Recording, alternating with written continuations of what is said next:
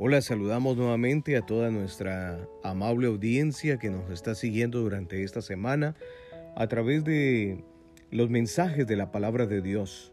Y hoy quiero compartir con ustedes este mensaje que lleva por título La cura de dos endemoniados.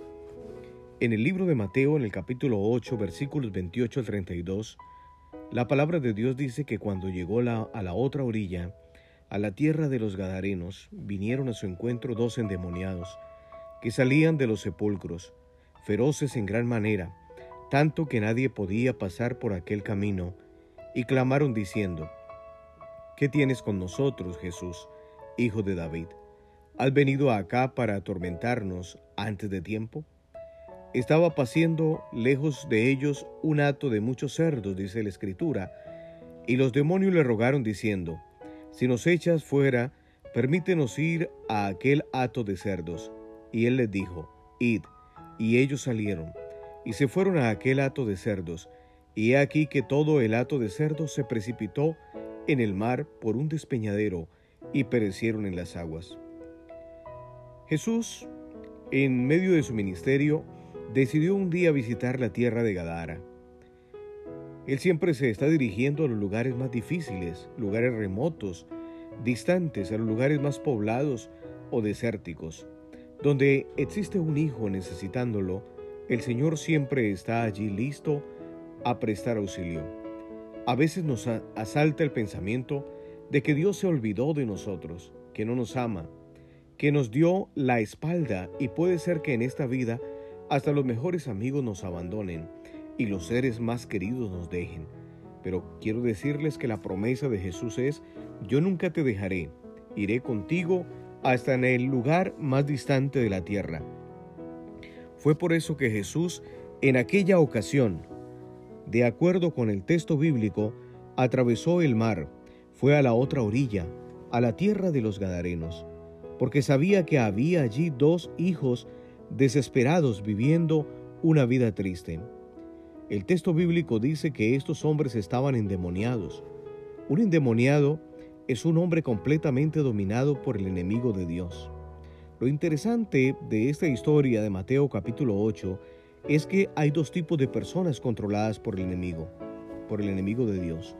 Los tipos, dos tipos de endemoniados. Nosotros a veces pensamos que un endemoniado es aquel que grita, que cae al suelo, que hace escándalo pero hay mucha gente que está poseída por el enemigo y no hace ninguna clase de escándalos, no caen, no gritan, no lloran. Son aquellos que caen y tienen manifestaciones exteriores, sí, y esos son poseídos. Además de ser dominados por el enemigo, son débiles física, mental y emocionalmente. Ese es el otro tipo de personas.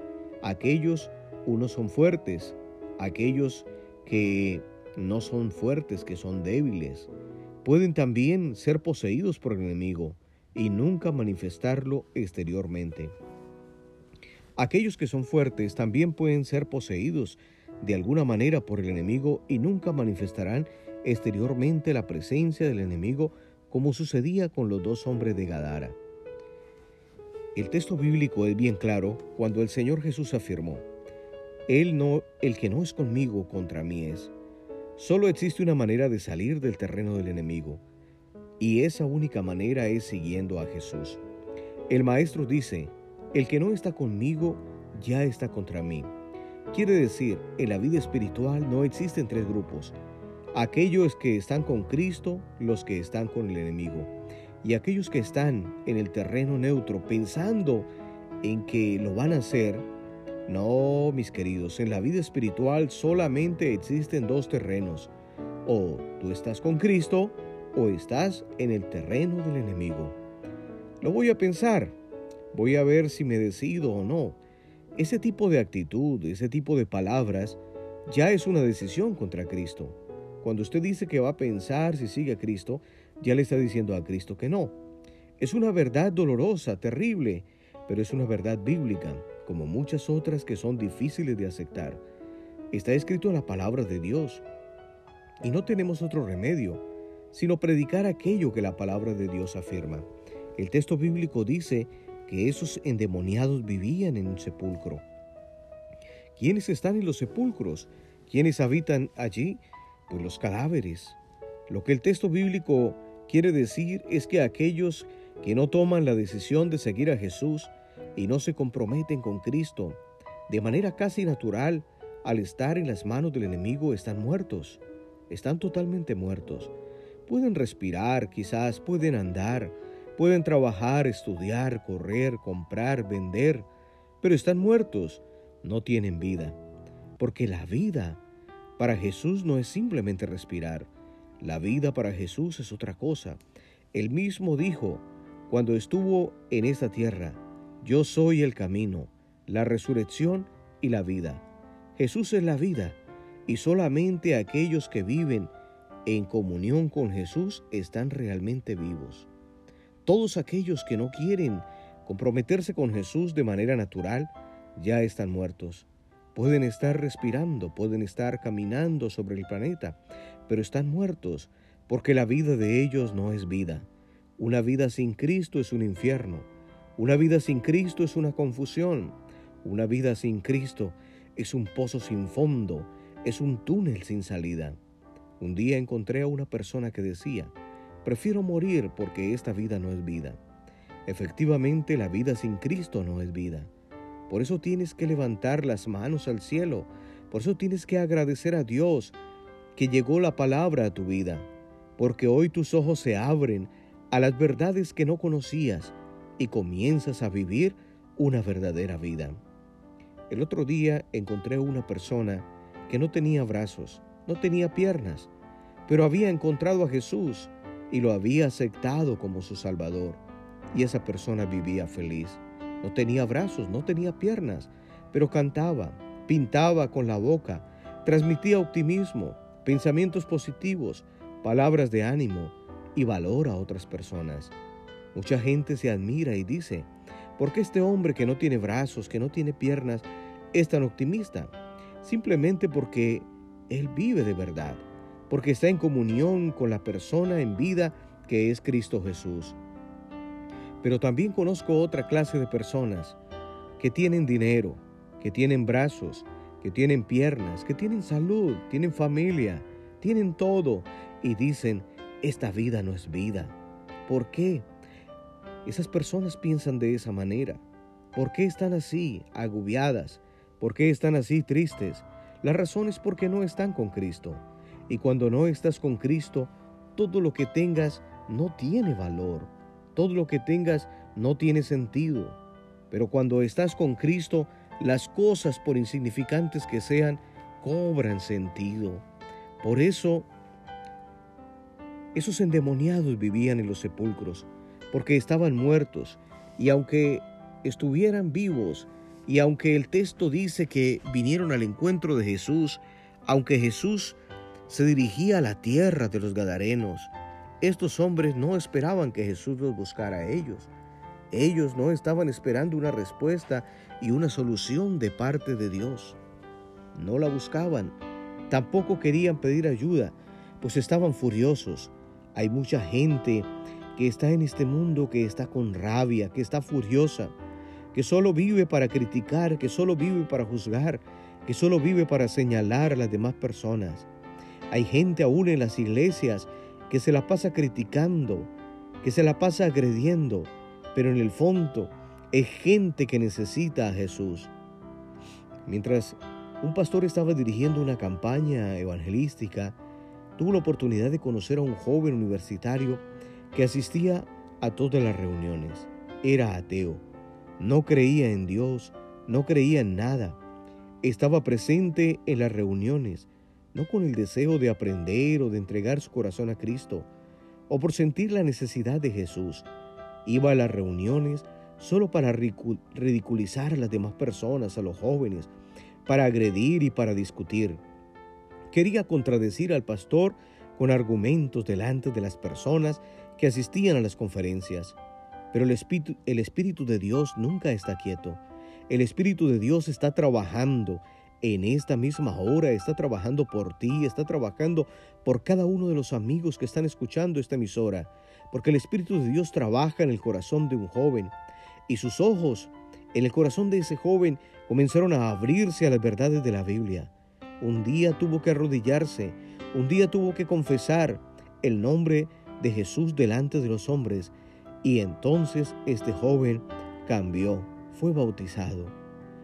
Los endemoniados también nos hacen recordar a este joven, porque ellos no buscaron a Jesús para que los ayudara, lo buscaron para insultarlo, lo buscaron para agredirlo. En el versículo 29 dice, y clamaron diciendo, ¿qué tienes con nosotros? Y Jesús dijo, Hijo de, Hijo de Dios, ¿qué tienes con nosotros? Así como aquel joven ateo, yo no quiero nada con Dios, yo no quiero nada con Jesús.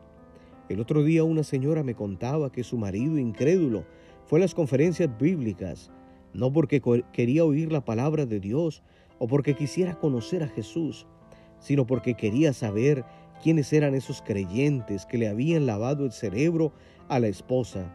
Solo que el Espíritu de Dios trabajó en el corazón de ese hombre y hoy también esa persona está bautizada. ¿Qué estás haciendo aquí? ¿Qué estás haciendo aquí escuchando este mensaje? ¿Ahora eres un creyente quizás? ¿Ahora eres una persona que estás empezando a tener un encuentro personal con Dios? Existen personas que al principio fueron agresivas.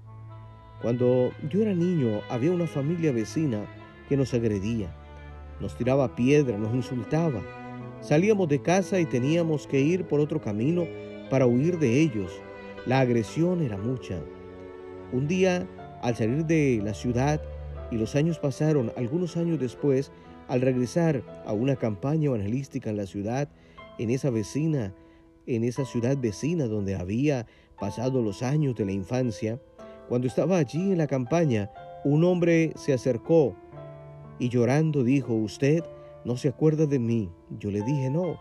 Y él me dijo, usted era el vecino. Cuando éramos niños, yo era uno de los que agredía, lo insultaba, le tiraba piedra.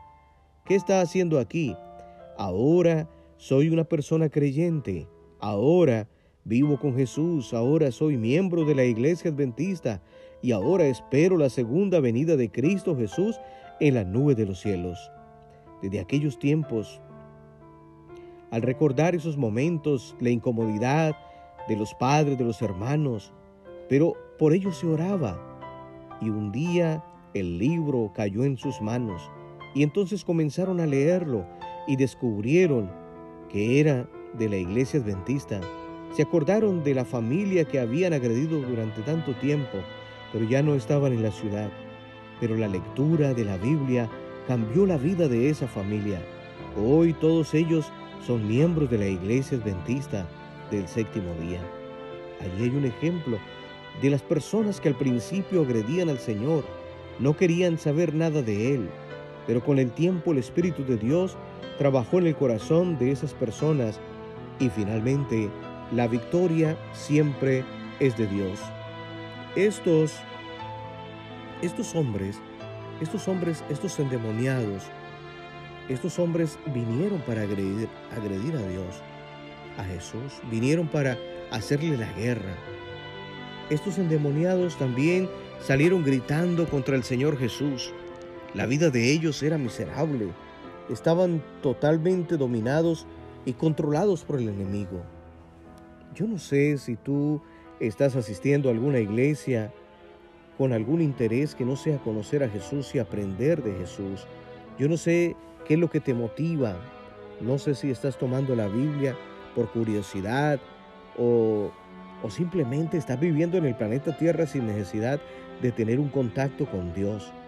Pero yo quiero decirte que el Espíritu Santo está interesado en la salvación. Jesús te está observando y quiere que tú puedas conocer el camino, la verdad y la vida. La verdad es que hoy estás escuchando. La verdad es que hoy estás conociendo y estás entrando en el perímetro de Dios. Y el Espíritu de Dios ahora va a trabajar en tu corazón. Quiero decirte que el enemigo está derrotado. Pudo haberte dominado, pudo haber destruido a tu familia, pero ahora Él está derrotado. Estos endemoniados estaban con miedo, Ahora no eran ellos quienes hablaban, era el espíritu del demonio.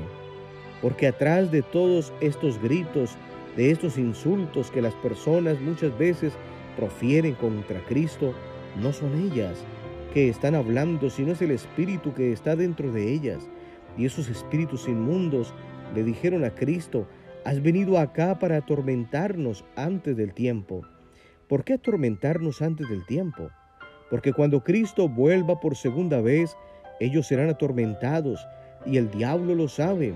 Serán atormentados no solamente con la presencia de Jesús, no solamente con la salvación de los justos, no solamente con su derrota completa, sino también finalmente ellos serán destruidos con fuego y con azufre, y allí será la muerte eterna. Es por eso que ahora el diablo se dirige a Jesús y dice, ¿por qué me estás atormentando antes del tiempo? No llegó el tiempo del fin todavía. El diablo ya conoce su fin. Él está condenado. Él está aburrido de saber que finalmente su vida ya no existirá en la eternidad, pero Él no se queda quieto. Él está trabajando para destruir la vida de millones de seres humanos. Él está buscando la manera de destruir tu vida. Él no está feliz cuando tú estás feliz. Él está incómodo cuando tú estás feliz. Él está enojado cuando tú y tu familia, tu esposa, tus hijos están felices. Es por eso que Él está buscando la manera de destruirte con vicios para que tú no los puedas vencer. No hay hábito que no puedas dejar, quiero decirte en esta hora. No hay decisión que no puedas tomar a favor de Cristo, que no puedas obtener la victoria. El enemigo está derrotado. Pudo haberte dominado, pudo haberte destruido a la familia, a tu hogar, pero ahora Él está derrotado. Tienes que convencerte de eso. Has venido en esta hora a escuchar esta palabra antes del tiempo. La presencia de Cristo atormenta a las personas que están viviendo lejos de Él. Atormenta porque cuando Cristo llega a tu vida no puede continuar viviendo erróneamente como has estado hasta este momento. Atormenta porque cuando no quieres comprometerte con Cristo, su presencia es como una persecución diaria de mañana y de noche, en el trabajo, en la cama, en todo lugar. Y algunas veces corres a tomar el alcohol, corres a buscar en la promiscuidad, pero sabes que no hay paz en tu corazón. El Espíritu Santo está persiguiendo tu vida, persiguiendo tu corazón, está buscando tu alma para la eternidad. La voz de Dios siempre incomoda. Cuando toca el corazón, cuando golpea la puerta de tu corazón, porque el Señor quiere incomodar no tu vida, sino el pecado que hay dentro de tu vida, porque el Espíritu de Dios quiere limpiar tu corazón y el pecado produce unas raíces tan fuertes en la vida de los seres humanos que a algunos les es difícil y algunos cortan solo una rama, cortan un pedazo del árbol. Hay que sacar de raíz del corazón del ser humano, pero eso no es una obra humana. Esa obra es totalmente divina y es la obra del Espíritu Santo en el corazón que produce a través de la presencia de Cristo la transformación. La voz de Dios está siempre allí tocando tu puerta. El texto bíblico dice en los versículos 30 al versículo 32 lo siguiente. Allí nos menciona que estando estaba paciendo lejos de allí un hato de muchos cerdos, y los demonios le rogaron diciendo, si nos echas fuera, permítenos ir a aquel hato de cerdos. Y él les dijo, id. Y ellos salieron y se fueron a aquel hato de cerdos, y aquí todo el hato de cerdos se precipitó en el mar por un despeñadero y perecieron en las aguas. Y cuando los espíritus inmundos entraron en la manada de cerdo, de cerdos, estos no pudieron controlarse a sí mismos y se fueron al despeñadero y murieron ahogados en las aguas. El registro bíblico nos muestra de esa manera lo que estos demonios hicieron con ese hato de cerdo. Cuando una persona está dominada por el espíritu inmundo, en realidad reacciona como un pobre animal, como un cerdo, no tiene control de su voluntad, no tiene control de sus pasiones. ¿Y qué es lo que hace el diablo? Conduce a las personas y animales a despeñaderos, un despeñadero abajo, Hay hogares donde el esposo está cayendo porque Cristo no está en su vida y está yendo al despeñadero. Su perdición eterna está a punto, pero no quiere reaccionar. Hay hogares donde los hijos están cayendo al despeñadero porque no quieren entregar el corazón a Jesús. Hay países, hay naciones, hay multitudes que están yendo al despeñadero, que están cayendo porque sus líderes nunca abrieron sus corazones a Jesús. Es por eso que debes tomar la decisión de entregar el corazón a Jesús. Jesús también vino a tu casa hoy. Está tocando a la puerta de tu corazón. Hoy es el día de la invitación. Y así como Jesús entró en la vida de estos hombres para transformarlos, para liberarlos, para devolverles la dignidad, para sacarlos de sus sepulcros y darles la vida de verdad, Jesús también viene a tu casa hoy. Está tocando la puerta de tu corazón, diciendo, Hijo, quiero entrar en tu vida. Quiero colocar las cosas en orden. Quiero limpiar lo que debe ser limpio. Quiero purificar lo que tiene que ser purificado. Quiero corregir lo que tiene que ser corregido. Si estás esclavizado, yo te libero. Si estás desanimado, yo te animo. Si estás desesperado, yo te doy esperanza. Pero ¿qué puedo hacer si tú no me entregas tu corazón? Es la palabra de Jesús que está tocando tu corazón. ¿Qué puedo hacer por ti si no me entregas tu vida? Por eso ahora una vez más voy a pedirte que entregues tu corazón a Jesús. Esta es la hora, este es el momento para decirle, Señor, necesito bautizarme, necesito acercarme a los pies de Cristo Jesús, Necesito llegar a los pies del Maestro. No más indecisión, no más lejos de Dios. Lo voy a pensar. No, no, no lo voy a pensar. Todavía no estoy preparado. No, son solo excusas. Tienes que correr a los brazos de Jesús. Ya no hay más tiempo que perder. No esperes más. Empieza a disfrutar de una vida en la presencia de Cristo Jesús. Empieza a disfrutar de las bendiciones. Esos dos endemoniados fueron libres. Esos dos endemoniados regresaron a Gadara y fueron seguidores de Cristo Jesús. Nunca más estuvieron poseídos por el demonio. Fueron libres. Cristo había dado la libertad en la vida de estos dos hombres. Hoy Cristo quiere liberar tu vida del pecado. Hoy Cristo quiere liberarte como liberó a esos dos endemoniados. Terminaba una campaña en la ciudad de Bucaramanga y el sábado ya despedimos a los hermanos, hicimos los bautismos y al salir de la iglesia a tomar el bus, dos hombres se vinieron detrás de nosotros y la calle estaba prácticamente sola, los hermanos se habían ido y estos dos hombres empezaron a insultarnos. Íbamos con mi esposa tomados de la mano, ellos estaban a una distancia quizás de un metro no más y esos personajes nos insultaron, nos agredieron con palabras. Más o menos tuvimos que caminar para la estación del bus casi como dos cuadras. Estos hombres fueron tan terribles en todo lo que decían contra nosotros. Finalmente llegamos a la estación, ahí estaba el bus, mi esposa subió, yo le seguí y ya nos sentamos y llegaron por la ventana y empezaron, siguieron, continuaron con su grosería una ofensa, nos amenazaron que si volvíamos al barrio iban a quitarnos la vida.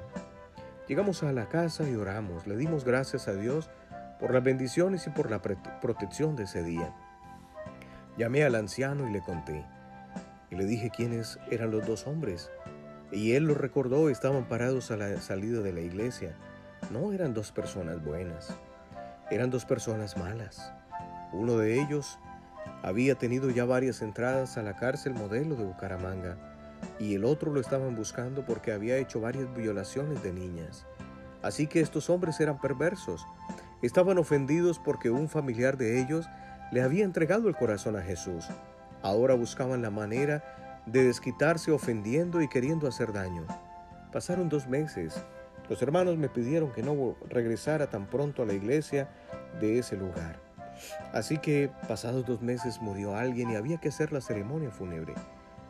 Los hermanos me dijeron, pastor, baje, y ellos me acompañaron. Estaba en la iglesia y la iglesia estaba llena cuando uno de ellos llegó a la puerta de la iglesia. Yo estaba teniendo el servicio y entonces me dirigía a ese hombre. Los hermanos no sabían, pero ahí estaba ese hombre. Y yo le dije, tú que estás en la puerta, necesitas de Cristo Jesús. Y el hombre se quedó mirando. Luego se vino hacia una de las ventanas en el costado de la iglesia y yo le dije, ahora estás en la ventana, pero Cristo murió por ti y tú necesitas de Jesús. Unos días después tuve que bajar a la iglesia para estar en una clase entre semana. Y estaba en plena clase cuando este hombre entró. Los hermanos no se dieron cuenta y este hombre me llegó hasta la plataforma. Yo sentí miedo, pero este hombre lo que hizo fue extenderme su mano y llorando me pidió perdón. Un asesino pidiendo perdón. Y me dice, pastor, perdóneme. Perdóneme por todas las palabras y lo que he hecho. ¿Sabe? Cristo perdona al ser humano. No importa quién eres, cómo estás, dónde estás, Cristo te perdona. Y en este instante el Señor quiere entrar en tu corazón. Es tiempo de llegar a los pies de Cristo Jesús.